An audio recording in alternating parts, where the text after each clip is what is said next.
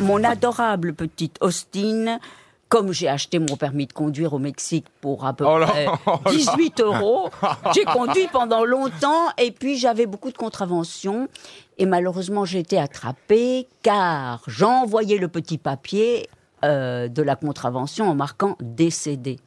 Ça a marché pas mal de temps, mais un jour, on m'a attrapé et c'était très très cher. J'ai dû vendre Vous ma voyez ce petite que, ce, que doivent faire, ce que doivent faire les pauvres Français pour survivre, pour éviter de payer les Elle est contraventions. obligée de prendre un chauffeur. maintenant.